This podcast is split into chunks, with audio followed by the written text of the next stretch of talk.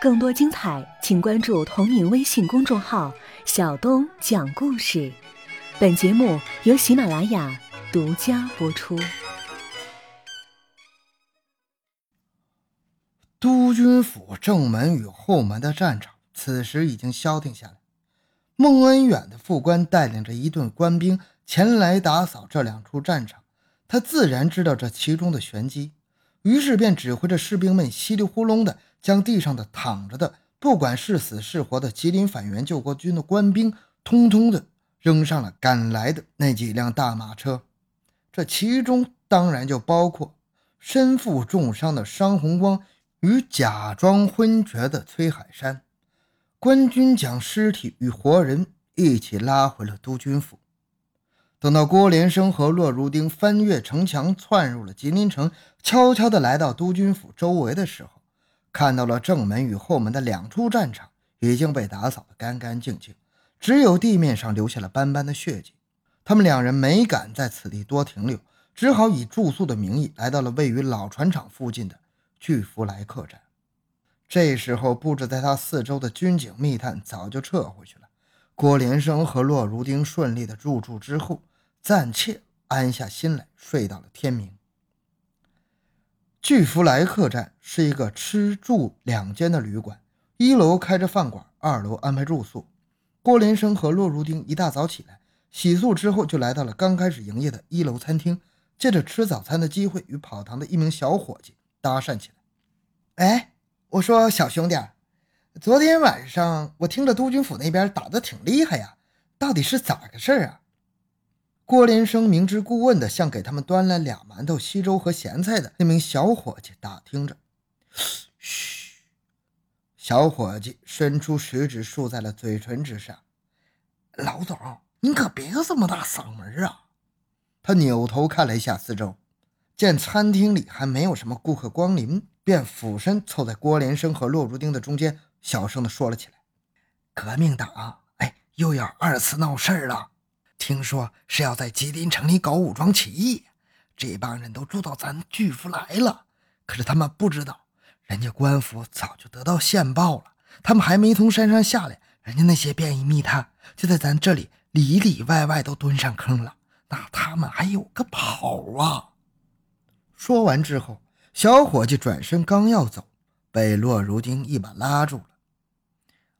哎，小哥们，那那俺们住在这儿。也不安全吧？别让官府把俺们哥俩也抓去了。骆如丁装出了一副害怕的样子，询问着小伙计：“大哥，你这时候才想起来害怕呀？那早就晚了八春了。”小伙计用目光扫视了一下门外和窗外，现在还有啥不安全的呀？那些个革命党早就死的死，抓的抓了。听说搁咱们这儿出去的那两个头目，姓商的，姓崔的。都伤得不轻，全关在督军府的监狱里呢。郭连生与骆如丁听到这儿，不由自主的相互对视了一下。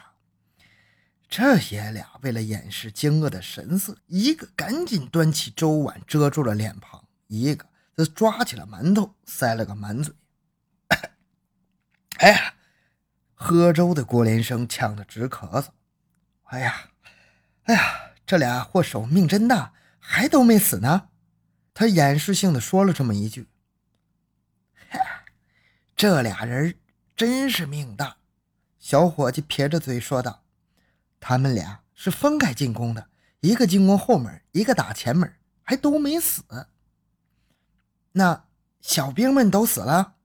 洛如丁顺着他的话茬往下问：“哪儿啊？听说打后门的那一波。”官军的枪一响，他们就顺着墙根跑了一大半了。小伙计把嘴撇的差点没咧到耳朵根子上。跟着姓商的往上冲的那些人都是傻子，让官军那成鬼的手榴弹炸的胳膊腿都飞了。姓商的听说也身上中了七块弹皮呢。嗯嗯，那还没死呢？郭连生故作震惊地问道：“能让他死吗？听说正在医院里抢救呢。”说到这儿，小伙计又弯腰抚到了他们俩的耳畔，特意压低了嗓音：“还得从他嘴里往外掏东西呢。据说乱党的参谋长和一个最大的头目叫啥参议的，还没抓着呢。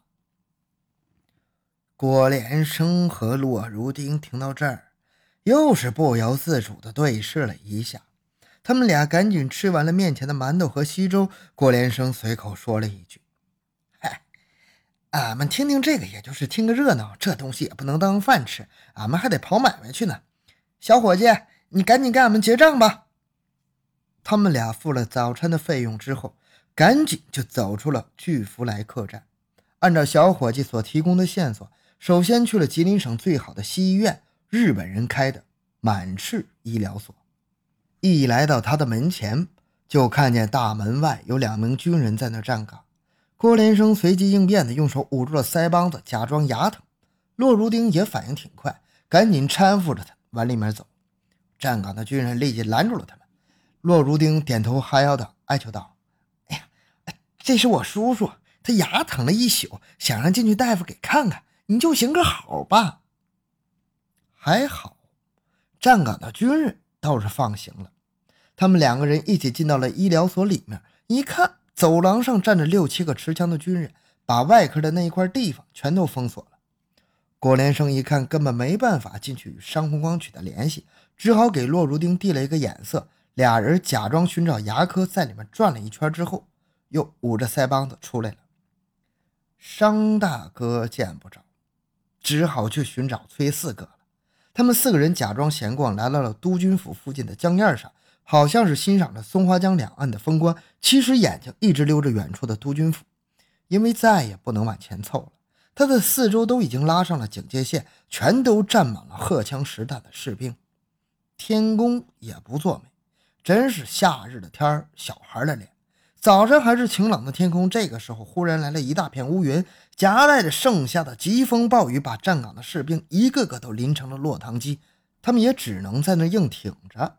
可是郭连生和骆如丁就不能再站在江沿上待着了，哪有淋着大雨看风景的呀？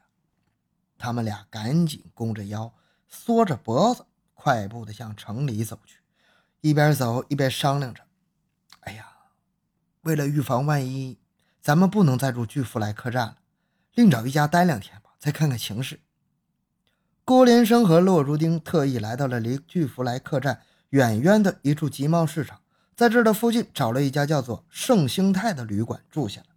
他们俩在焦急等待中熬过了一夜，第二天一早就到市场上去假装闲逛打听消息了。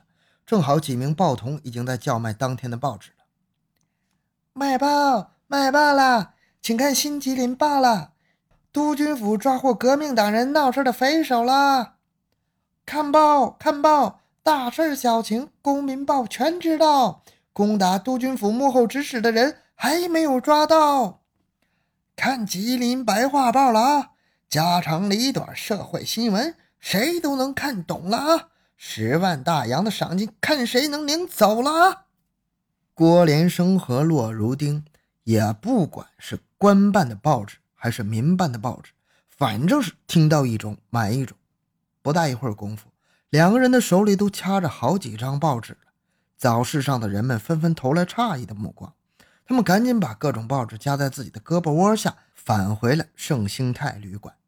他们躲在自己的房间，立即看了起来，极力在各种报纸的版面上搜寻着有关商红光、崔海山和武装起义的消息。接下来的几天时间里，他们两人一直在白天的房间里设计着劫狱的各种方案，夜里就出去试探接近满赤医疗所和督军府，看看有没有实施的可能性。但是官军们实在是看守的太严，根本就没有下手的机会。骆如丁又把当年在新军中一块当兵，如今在二十三师的战友邀出来喝酒，从他们的口中得知，商红光已经抢救过来了，但是他宁死不肯招出另外的两名匪首。孟恩远已经把此案上报给了北京的中央政府，准备将他押送到京城，再进行详细的审讯。崔海山的情况不太清楚。骆如丁得到这些消息之后，立即回来与五叔郭连生商量。这爷俩整整商议了一个晚上，得出的结论是：咱们俩势单力孤啊，在吉林下手的可能性几乎已经没有了。不如换个思路。押解犯人进京的行车，最后都得经过直隶的地面啊。咱们让李芬号令燕子门的弟兄们堵住各条进京的道路，给他来个劫行车，这不一样能救下商红光和崔海山吗？说干就干，两人当即退掉了旅馆，跑到了吉林城郊的乌拉街，从一户大地主的手中购买了两匹好马。他们各自备了一包袱的干粮，背在身上，昼夜兼程的，一直向关内奔去。